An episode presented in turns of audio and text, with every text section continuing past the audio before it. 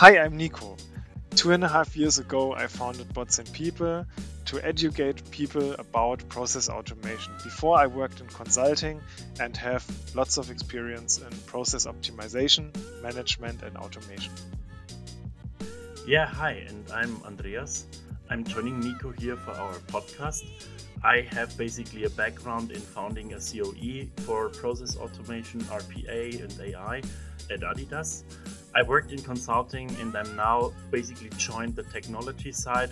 So I've seen the full circle and I'm here together with Nico to talk about the gossip and the most interesting things in the world of process automation.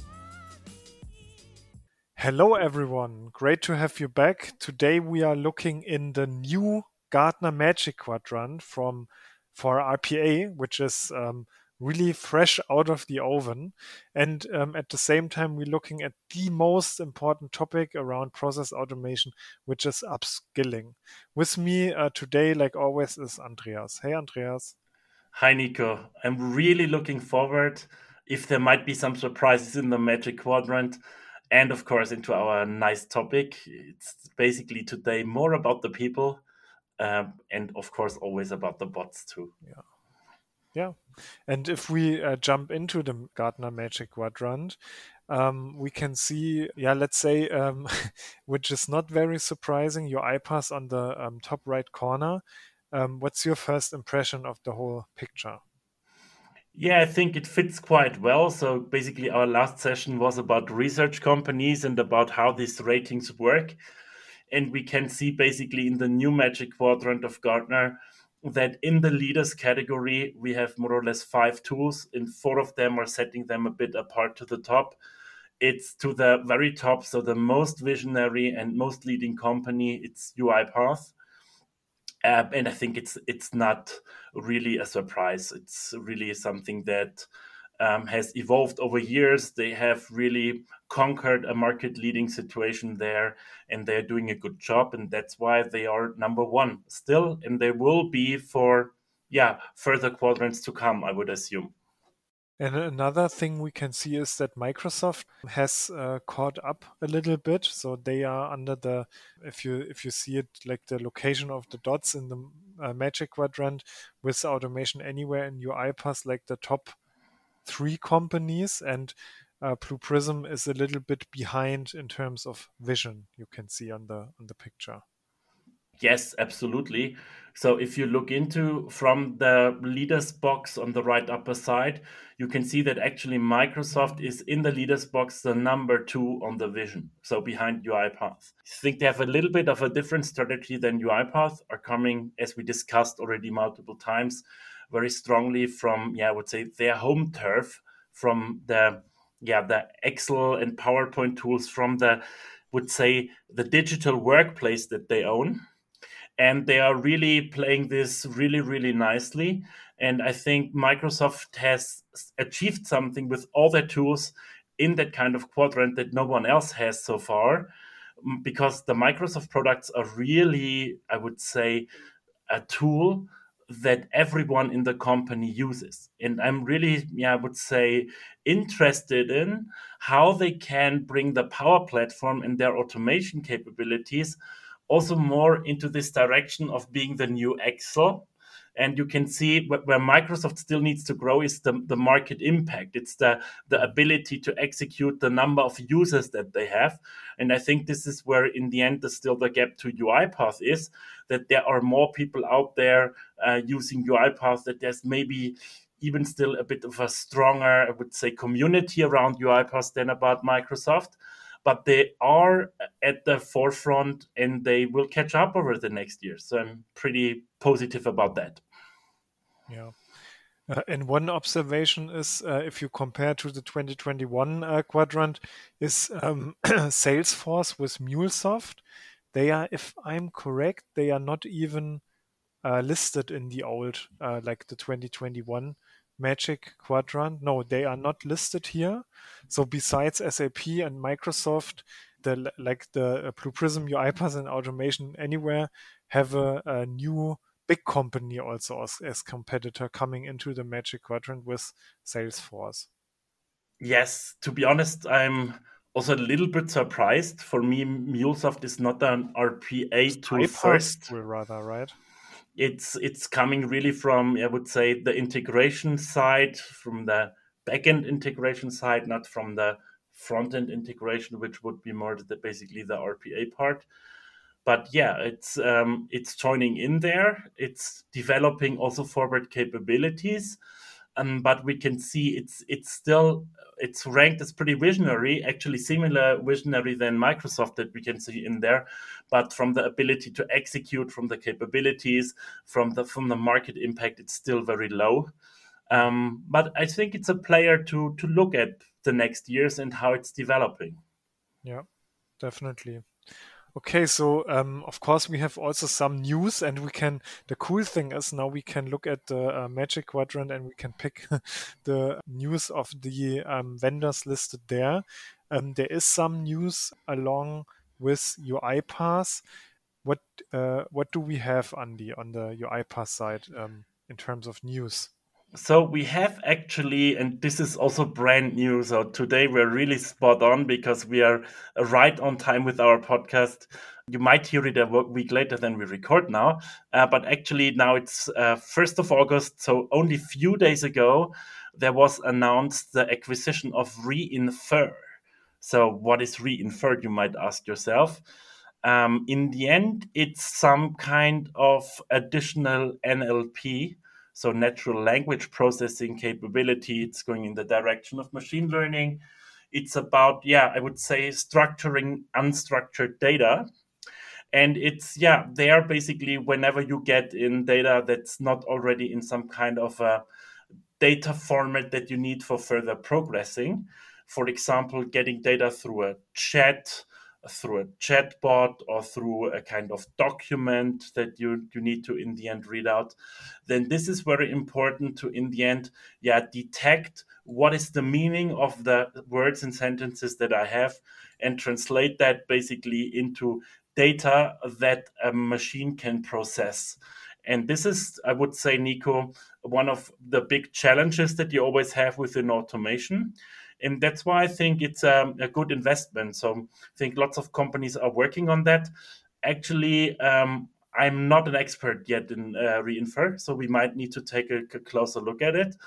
But it's still a really, really interesting acquisition. Yeah. So yeah, that would be really interesting. Also, in which markets uh, Reinfer is um, uh, successful because I also I haven't heard of it too much. Also with in the work with uh, companies together, I never heard that company before. But you can uh, see in the market that this NLP and conversational AI gets more and more important. We also have planned a dedicated episode on that, so stay tuned. And uh, from the website and from the capabilities of the software, it, see, it seems to be very yeah a very neat looking, so a good looking product from the outside, and probably um, a very good addition to the UiPath capabilities. Yeah. A short note from my side to the end. There is one really, really interesting use case about that. So I've already done that also at Deloitte back in my time. It's called email triage. Um, and by the way, that's why it's really good coincidence now. You can look into the UiPath community. There is a blog post about this acquisition, as said, from the 1st of August, and it displays that use case. So it's basically about up, uh, incoming emails and we all know basically that the mailbox can be quite full. It could also be about incoming, I would say, yeah, for example, tickets of any kind of um, case management solution, ticketing solution, and that you then can take decisions. How important is it? To whom does it need to be routed? Or can I basically send back something like a standard text? So that's really, really important uh, and that's really a great use case to look at. Yeah, and probably that's why also they are so, have on the website also uh, Accenture listed as customer for all that IT tickets. Also, great use case uh, goes into the same direction. Cool. Okay, but there's uh, we have to speed up. There's more news uh, out of the market. One other uh, UiPath uh, or half UiPath news is that they brought out a paper. Um, usually, I told Andreas also in preparation uh, meeting for this podcast. I'm not uh, too much into that uh, papers that are published um, together from a research company and a software vendor, uh, but this one really took my attention, um, and it's about uh, the strategic uh, reasons why companies implement automation or strategic importance of automation, the paper is called. And what I particularly found interesting, and you can read uh, through it definitely on your own, and I think it's a must read for everyone in the automation scene, uh, that not e- there's not even listed that you can save FTE which I find pretty cool.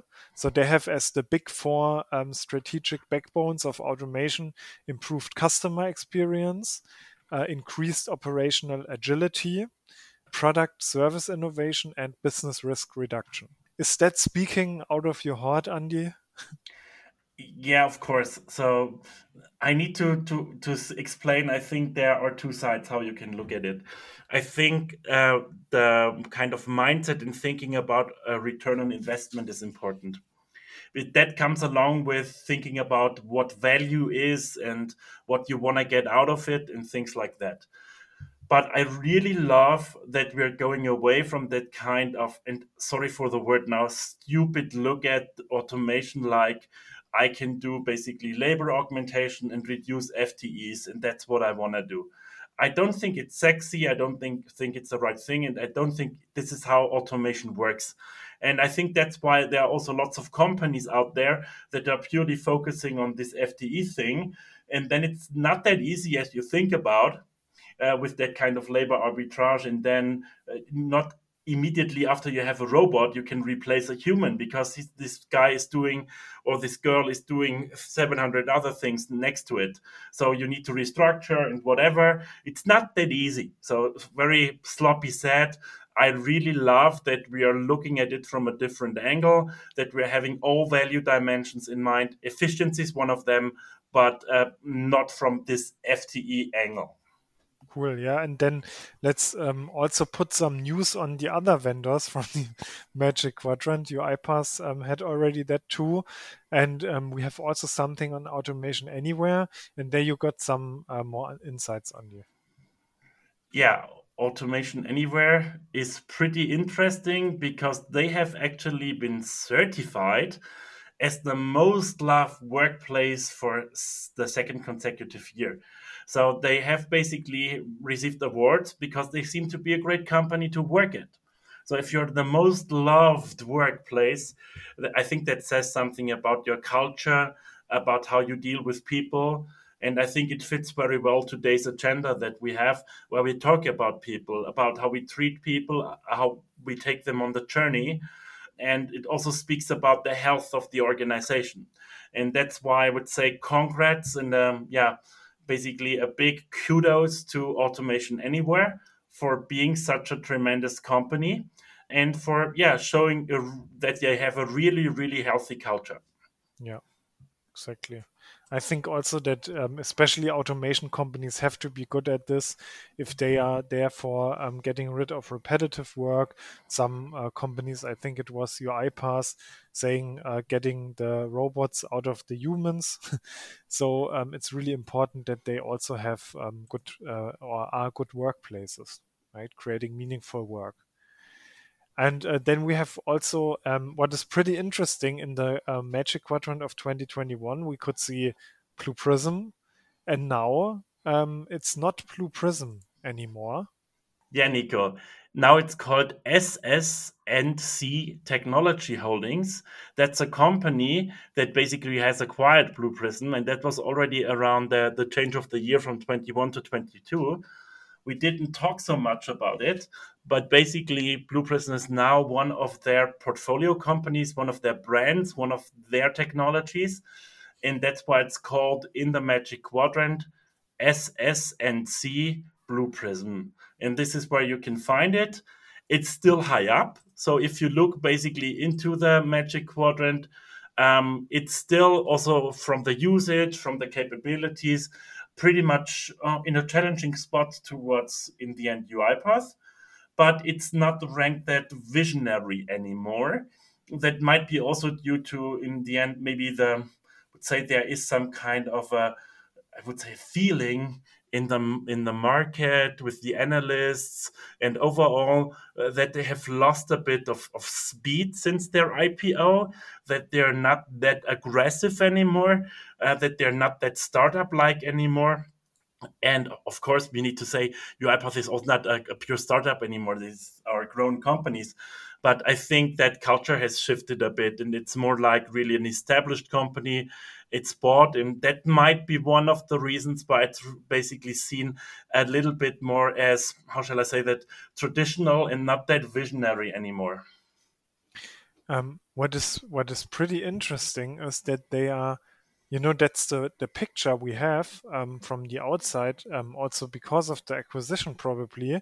But on the other hand and if you compare to 2021 uh, magic quadrant they got more rated as more visionary and more um, ability to um, execute.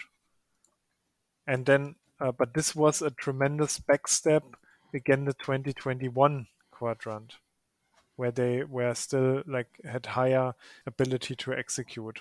But this is, this is interesting because somehow the perception of the market is a little bit different. So I have a last thing, and uh, only to think about it because we talked about it earlier the year a bit. Have a look at the numbers because when you look into the price that in the end was paid for Blue Prism, we are talking here about the number of 1.6 billion dollars. Mm-hmm. And we've before, when we talked about IPO of Celonis, about what happened with UiPath share price, we were always talking completely different region. So in the end, this is also something we need to be aware of. Uh, where the market is and what's happening. So 1.6 billion US dollars, it, it seems to be a lot. But uh, to be honest, I don't think it's that expensive. Yeah, true. And yeah, if you look at uh, UiPath, uh, market capitalization right now, um, status 8th of August, it's on 12 billion, like 11.89 billion, which is more than that. Yeah, of course, that was not for 100% of the shares.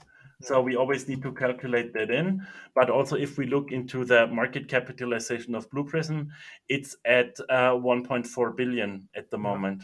Yeah. So it, it's um, in the end something to think about where the share prices or the um, or maybe the IPO prices for other companies might be.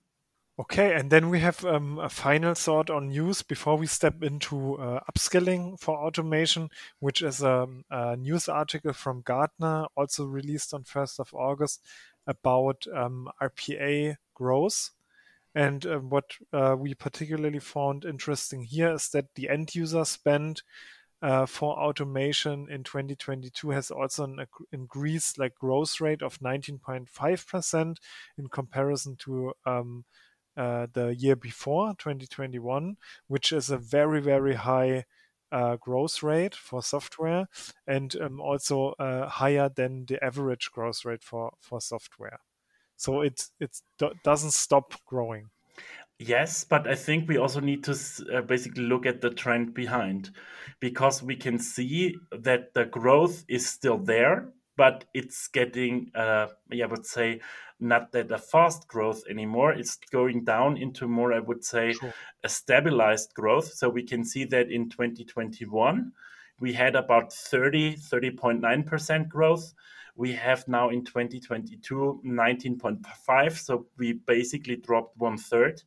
And we even expect in that kind of Gartner paper that it will drop another two points on 17.5 in 2023. So still, um, um, would say still a good growth market, but it's not that basically hyper growth market and and huge curve anymore. Um, I would say we are not going deeper into why there because that will fill the whole episode. Um, but it's something that gives us also a bit of an indication uh, that we're maybe now in some kind of a different phase of the market that we're entering. And one interesting thing also is uh, if I look at like the market share that RPA solutions have in the countries, like regional spend, uh, you can see pretty high um, for uh, for Japan, which I found really interesting. Like ten percent of all the end user costs for uh, RPA um, are in Japan? So I think that's also something we park because I would have questions on that, Nico. but maybe let's go forward to the main section of today's call like and yeah. let's look into the upskilling of people because I think you not only need bots, we also need to build them, we need to, to run them. Uh, and there's full load of technologies beyond bots where the same basically applies. And we always need to do that with the people. And that's why I think it's so important that we talk about people and we shift now our focus away from the news to exactly this topic the upskilling in automation. Yeah. Yes, and uh, here we thought uh, let's divide um, let's divide the episode in why upskilling for automation is important, how you can do upskilling for automation, and um, what can you do for upskilling in automation. So for the why part, um, there is a pretty um, also prominent McKinsey article. We also often uh, quote with uh, bots and people, and I talked about that very often. Um, this is about the future of work and uh, job shift, so that many jobs will shift um, through um, automation in future. Um, and I think um, in this uh, area, like shifting the job through automation, there's a pretty uh, like what what, what we often uh, talk about Andy as well is a, a, quotation we always use. What what is it, and what is the like the meaning behind, and from whom is it? Yes, so actually, it's from uh, a guy that I really have very very high thoughts of. It's Markus Rautert. He's a senior vice president at Adidas. So I would say, from the scope, you could call him CTO of Adidas. Um, and he was someone, um, I think some of you know also Mo, the automation guy from Adidas, who taught myself and Mo a lot. And not only about automation, about agile, about how to run teams, how to build and run teams, and everything. And also about, I would say, yeah how to treat people. Because i really would consider Marcus as a leader and he always had one quote and it stuck in my mind. He always said your job is safe your role is not. And it basically means yeah in, in all that kind of world i need to give you a security i need to make sure that you feel well that you feel secure that you're able to execute and be the best in what you do daily but on the other side, I need you to go with me on a journey. I need you to be part of that to also basically, yeah, in the end, progress yourself, to in the end um, contribute and learn and upskill yourself and move forward with us. Because I cannot promise you that basically today you can do the same three tasks that you did 20 years ago. So that's not something I can promise you. That's also not something that you can ask me for. But as said, your job is safe. The role might change, but the job not. And that's why I love that sentence your job is safe, your role is not. Yeah. And I think this is the perfect um, uh, also gate uh, like um, uh, segue, I would say, into the why automation upskilling is important. So uh, automation is kind of, or low code, no code automation will be kind of the new Excel. There's on the one hand, there's no chance to hire uh, that many tech, technology people you need. So the, the lack of um, developers, the lack of uh, tech people is is very uh, huge, and there will be a, um, a skill gap. And this and one thing how this skill gap can be closed is with low code, no code technology. And that's why it's really, really important to also give people the opportunity to learn those technologies, which is not so hard to learn. It's not easy peasy, but it's not so hard to learn than uh, if you learn a coding language. And I think we can give also the shout out here to Mo from Adidas because he always talks about yeah the robots as the friends of the human. And i think this is also something that that should be in our mindset. So they should help me to do my work in a better way. They should help me to get rid of maybe the tasks i anyhow don't want to do. The, the tasks that mm, yeah where i would say i'm anyhow not developing forward and that are basically very very easy to do and maybe boring. So I, th- I, think it, it hits quite well and leads over to uh, we don't want to be boring. So no more boring, Nico, I would say. And that's why that is, I think, our mindset. And this is maybe this is now basically closing the cycle to before. It's not about this FTE thing. It's really about, um, yeah, in the end, as a company, as individuals, and maybe as a society, develop, developing forward and moving to a next level. Exactly. And if you want to deep dive more into the topic of uh, low code, no code, and how it will develop in future, um, I had a really, really interesting podcast episode with uh, Jürgen Erbeldinger, and and he was he had the opinion what I found really interesting that in future people will not bring only their own devices to companies, which is sometimes the policy uh, nowadays, but they will also bring their own software to companies. Kind of a, a new era of low code, no code, and people really bring their own processes, their own technology to companies. And um, I can see that's a long way until this will happen, but also an interesting perspective on the topic. Yeah, but to be honest, Nico, a little bit it already happens because sometimes, for example, company you were at PwC, I was at Deloitte, they're coming and they bring their own accelerators to accelerate their work. So they are also in a situation where they not only want to basically do their work with the help of people, but more and more supported by technology.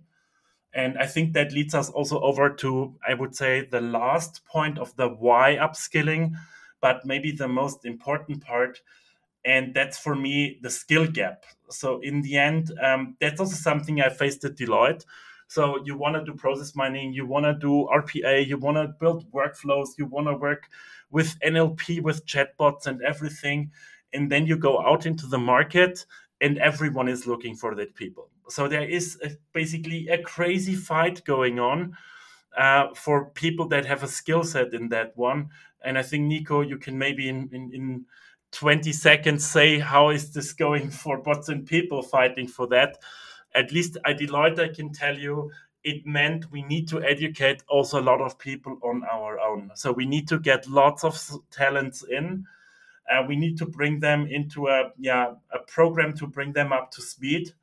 We need to bring them onto projects because you most things you learn in projects you learn at the customer um, and develop them. And I think this is so important to do that because you not can you can't afford it that you're only investing into high skilled um, yeah five seven ten years experienced guys in that field. So that's not possible. And that's why i would say upskilling is so important. And last also with the lens of the the customer the company that wants to do automation having been at adidas and uh, initially built the Center of Excellence and helped Mo to further build it over the last years, it's not easy to hire really the right profiles. It's always a fight, even for such a big brand. And sometimes you, I would even say, you compromise and you say, I'll rather take someone that has the right mindset and attitude and is proactive and moves into the stuff. And I'll basically teach him automation than taking the last expert that's really expensive, but that's already saturated on his level and on his basically high salary. And that's definitely something you need to look into. Okay, so this is, um, I think, enough reasons why automation ups or upskilling in automation is important. Uh, let's go uh, to the how upskilling can be done, and for that uh, we have divided um, this into a micro uh, micro level, meso level, and macro level. On the micro level, we will talk about how a person, an individual person, can learn about automation. On the meso level, how companies can set upskilling for automation up. On and on the macro level, uh, which is uh, pretty interesting, is um, how can the society, the government, the politics also help in upskilling for process automation. So let's start with the micro level. What can I do, um, Andy, if I was new to automation, what could I do to learn about it? Yeah, I think we have something great in this world that's called internet, Yeah. and it not has only some bullshit out there. It also has some real good content. And there, I would say you can Google, you can go on LinkedIn, you can find some people blogging about it. You can also go to the Bots and People blog, um, and you can go to YouTube. So there are so many basically different kinds of yeah mediums, platforms out there that provide really really good content and find someone you trust and you have fun of listening to. So I think it's not so much about evaluating 20 people and finding the best one. I think there are lots of good people. Find someone, find a blog, find a podcast like the Bots and People podcast that you have fun with and then engage in it. And I think this is where it starts. And besides that, I think when you see, hey, I really like it and it's going forward, then I would suggest, Nico, getting a buddy. So how could this look like getting a buddy? Yeah. So just text us. we can be your automation buddies. But you can also um, uh, look out in LinkedIn. There's a lot of people you can uh, post about who's interested in like going together on a learning journey for automation. There's a really great uh, tool called Working Out Loud. If you haven't heard of it, uh, look out for it. You can get some learning buddies and adopt new skills. But yeah, if you if you're interested, then just reach out to us, to me or Andy, and we can have um, some some meetings around um, what you can learn in automation. Yeah, and be active and be vocal about it. I think if you go to LinkedIn and you want to find a buddy that's maybe also more starting to, to deal with it as a beginner, you can reach out to everyone. You can reach out to Nico, to myself, to, to people you find dealing with it. Or you just set in a posting and say, hey, I really like that automation things. Is there someone who would like to explore with me? And yeah. then have basically someone on your level and, and share that kind of yeah, discovery. And that's why I would say go in. It's that important because in the end you share with someone and that makes you stick with it and that gives you sometimes a different insight into it you have someone to discuss with you if you have a buddy that's more experienced he can coach you. So then we would rather talk about a coach. But i think this kind of element of speaking with someone and dealing together is a really important part of learning. And that's why i would say engage find someone and have fun. Mm-hmm. yeah. And if I also remember back in the days when Ollie and me started this podcast here, uh, now, oh, it's almost three years ago, um, we just we were pretty new to the topic of automation, and we were just uh, texting uh, Walter Obermeier, who was the uh, CEO of UiPath uh, Germany, so to say. And um, you know, we just reached out um, and asked him if we can have an interview with him, and he was really open. So people are more open than you sometimes think. Yeah, and then it comes to you. I think it's also nice, maybe that we shortly tell that story, because I was sitting uh, in London at the UiPath Forward event mm-hmm. with Walter at the table having some nice dinner, and he told me about that interview and that's how I learned about Bots and People. So in the end, basically, I was then calling Nico and and Ollie, and I said, "Hey, it's really nice what you're doing. I really liked it." And that's also how I got a little bit your body, or Nico? Yeah, true. Yeah, I, I, I didn't know that you were actually then talking to to Walter about that. What what what did he say about uh, this first interview? You remember so, that? to be fully true, of course, uh, I saw it uh, or I saw something on LinkedIn before, but I didn't know what it was.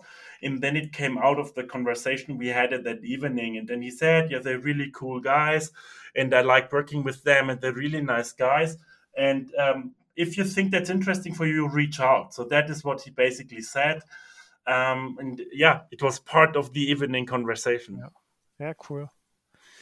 Okay, yeah, the strengths of network. So um, this is how you can upskill on a micro level, on a meso level. So what can companies uh, do? I can share a pretty cool example because um, what is it? How companies usually want to set up or want to um, uh, close the gap, the, the knowledge gap, or let's say the skill gap. They look out for um, talents in the market. So the first and the easiest thing for companies is where is uh, talent at the market that I can hire to care about data science, but also to care about process automation. But this is um, the easiest way. And if you ask me, upskilling is the most sustainable way. There's um, a cool example which um, I, I really love. I could hear on a networking event a few weeks ago about Zalando. They also a pretty tech driven company and um, they have a huge upskilling program and it's not like okay we need to have some new developers and um, we try to recruit people for it. They also have an open initiative where they ask everyone also the people working in the um, uh, in the logistics for example of zalando who would be interested in learn coding. And if this is possible with coding i'm uh, convinced that this is possible with process automation. Yeah, I really like that, Nico. I think it's actually a little bit comparable how to how find use cases um, and how to deal with it because I think for upskilling there's also a top down and the bottom up. And what do I mean with that? So maybe using Adidas again as an example because we have it very prominently today. So there is, for example, a gamification program at Adidas. So where it's really about, uh, for example, the automation Avengers and it's, it's made a huge story and it's marketed great and it has a nice video and basically you can wherever you are in the global adidas environment you can apply be part of it automate your own process and then basically even be on stage and talk about it. And uh, the first people from that point of view even made it into an automation job then basically afterwards. Because they said that's so great and they got promoted and they got into that. Um, and this is how in the end you can spread it but i think also sometimes it's important and that's for me more the top down that you say it's for me strategically important to go here and there it's for me strategically important to do more automation in my order management or in my shared services in finance or wherever or in HR. And then you go in and you need to deal with that people. And of course, you can, of course, also do gamification there. And uh, more or less the same rules apply, but it's not then the people coming to you, it's you going to the people. And there it's really important that, again, you do it the right way. And it's going back to the mindset and not communicating the FTE saving first, but again, going more into the gamification and giving the people the chance to have their career. Because if you go in and you say, hey, you are the team lead here in your accounts payable team, and now you as a team, we reduce you by 30%. Then they will be offish of, of course, officially against you because they don't like it. They don't want to lose their job. The team lead doesn't want to lose the people. Maybe he even gets degraded in his position because he has less people in the team. So rather make sure they have incentives to automate and have fun with it. So why not find someone in that team that says, okay, I want to f- automate the process with you, but then take me as an analyst in your automation team or something like that. So create a positive spirit around it. And I think then you get the people to deal with things and maybe linking, linking it back to the upskilling. You can provide them lots of things. There is upskilling platforms. So basically each tool has a platform with with in the end offerings with yeah tech offerings with analyst offerings and there is so much out there. We talked about YouTube and podcasts and everything, but also beyond that. So I want to link it back.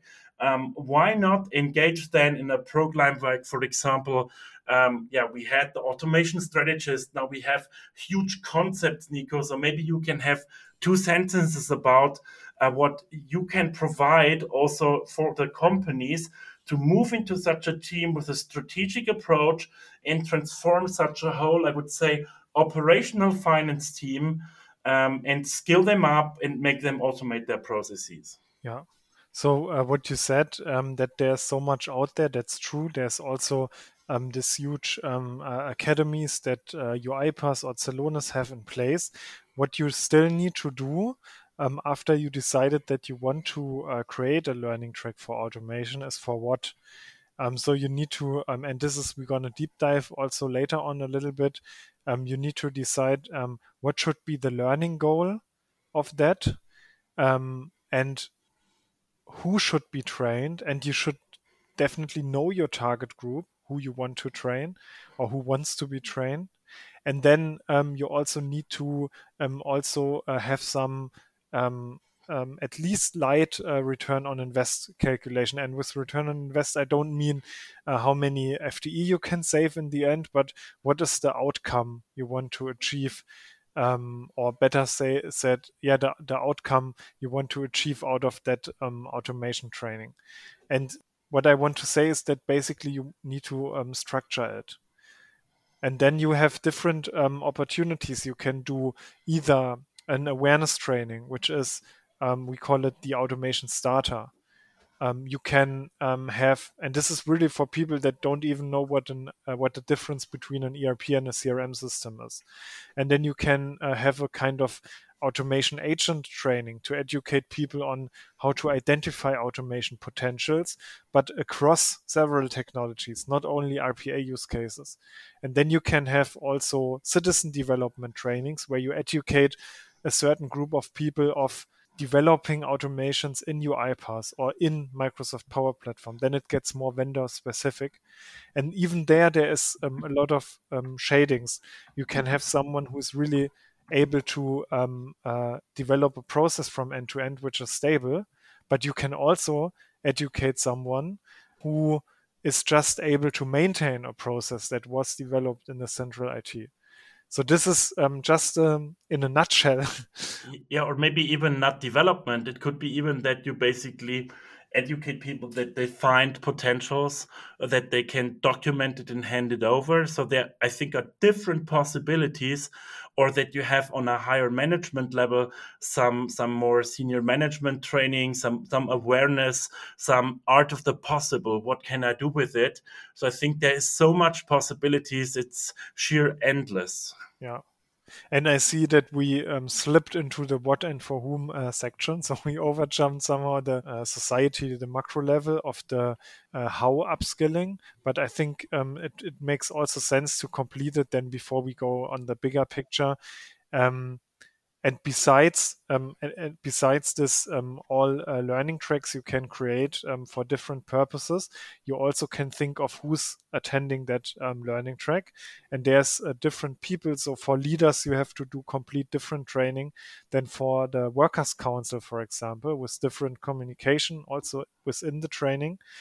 But there is something out for every target group in terms of automation i can say and even what uh, we we saw what is pretty successful for example taking for example such a workers council on board pretty early with an awareness training about automation or also getting the leaders on board uh, can have a huge impact. Yeah cool. Then let's jump to the macro level. So we thought about yeah there is education of the single people and there is somehow the yeah the level of the companies that need to deal with it and that want to get something out of automation. But there's actually also i would say yeah, requests requirements towards maybe the society and i would say even consequences to the society. So we thought about what's on that macro level of the society and the number one that we came up with of course was yeah, we need maybe to change a little bit the things how we view education, and we need maybe different skill sets in the future. And we don't want to answer today the question, what's the thing, what's right in education? But we want to raise some questions. So, Nico, I think that's what we would like to use few minutes on to say what could change in the society, in the school system, um, to in the end, yeah, think about educating the right profile to be, yeah, in the end, successful in the labor market of the future. I would say. Yeah. Yeah. So, um, for example, uh, we thought what about the gymnasium in Bavaria, for example? There could be a already hackathon in terms of automation. So, like there's now this EDV classes or Excel trainings. You could also train low code, no code tools already, like how to build apps. I can remember that um, I, at the university I had one um, subject which was called um, uh, I think also EDV introduction, and there we had to build a block ourselves, and the rule was please do not use any um, low code, no code tools. At this time, it was not called low code, no code tools, but uh, like um, modular systems or Baukasten for homepage uh, building. And I, I would say, and we had to build it from scratch with HTML, but I would say it uh, have brought me much further if we could have done a research on what kind of low code, no code tools are able to build a website choose one and then build one in a state of the art low code no code tool instead of using HTML5. yeah. yeah. I think it goes even a bit beyond that, Nico, because I think we need to educate in a different way. So we have that kind of school system that's yeah out of the 19th century, and that's more really educating you to comply to something. I think that's more really the, the mindset and the work of sitting down and copying uh, stuff from one Excel to another but I think that's not the work of the future. So we need more creative people, more problem solving.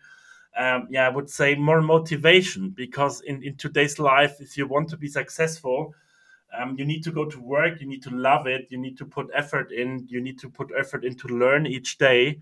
That's why I think we need to rethink there a bit how we educate people and go away from that kind of yeah i learned something from the book and i replicate it one time and then i forget about it. More to really yeah creating skill sets um, in the end making people in the end interested in things making them proud to achieve something and then getting all of that kind of critical skills in. So i think we need more yeah technology skills. I uh, don't want to say that everything else is not important but there is definitely stuff where reading the book and forgetting about it later it doesn't make so much sense and we can do that on a in a better way i would say nowadays. Um, and i think even in the study programs there is room for more process for more process management for more um, in the end automation and all that kind of things. Um, I think it's starting to grow into some of the studies, but also we can see that in the end, some yeah, in the end, management studies are incorporating more and more from the technology side, and I think that trend will continue. Yeah. So, from my perspective, that's uh, excellent uh, closing words um, for the for upskilling and automation. We've uh, looked at to summarize it for you. We've looked at the um, how uh, why upskilling is important, how you can upskill on an individual level, on a company level, and on the society level. And we made a deep dive also in the what can you do in terms of upskilling and for whom uh, should you do it. Yeah, and, and we close like always with our learning of the week. What is your learning of the week, Andy? Yeah, I think it comes actually next to the macro level because we have that discussion now with uh, Christian Lindner, our minister here in Germany, about the nine euro ticket. So for all the non-Germans, uh, we have a ticket for nine euros where you can go a month with all local trains and all local public transport, actually. And uh, he also brought up the basically the in the end some kind of a yeah I don't want to continue that because he's the finance minister and it's a lot of spending and I don't know whether I want that. And he was also going in the discussion of the basic universal income. Mm. And and I think there is some I, I, can understand his arguments that he says that this public transport it's way more available for people in the cities and less on the land sides. And so we're basically the people on the land side are paying for the people in the city to have the, the benefit. I, I get that point. But nevertheless, I think we need to in the end also make at least some openness and some thoughts about concepts like the basic universal income and things like that related to how the future could look like and not be stuck in our system. That doesn't mean that I say we need to move there and do it in the most extreme way. But I think we need to be open about the future, how it could look like, and not be stuck in one track. That's a pretty cool uh, learning. Mine is quite simple. And coming from the conversation right now, it's that there is no dedicated university program for automation. At least I haven't heard of it. If someone has heard of it, please contact me. And if a professor is listening right now or lecturer of a university, um, we would be ready to go. So if you if you are motivated to um, do at least um, a practical um, like uh, exercise or um, yeah even um, a real module on process automation or even a real program on process automation, then um, let us talk about it. I would be really open for conversations. I think that was really great. That's a great offer. And I think, Nico, that's how we close today's deal. So, yes. in the end, reach out. I think it's a great offer. And uh, we are happy to help all of you out there to, in the end, yeah, grow all the skills around automation. Bye. Thank you very much. Goodbye.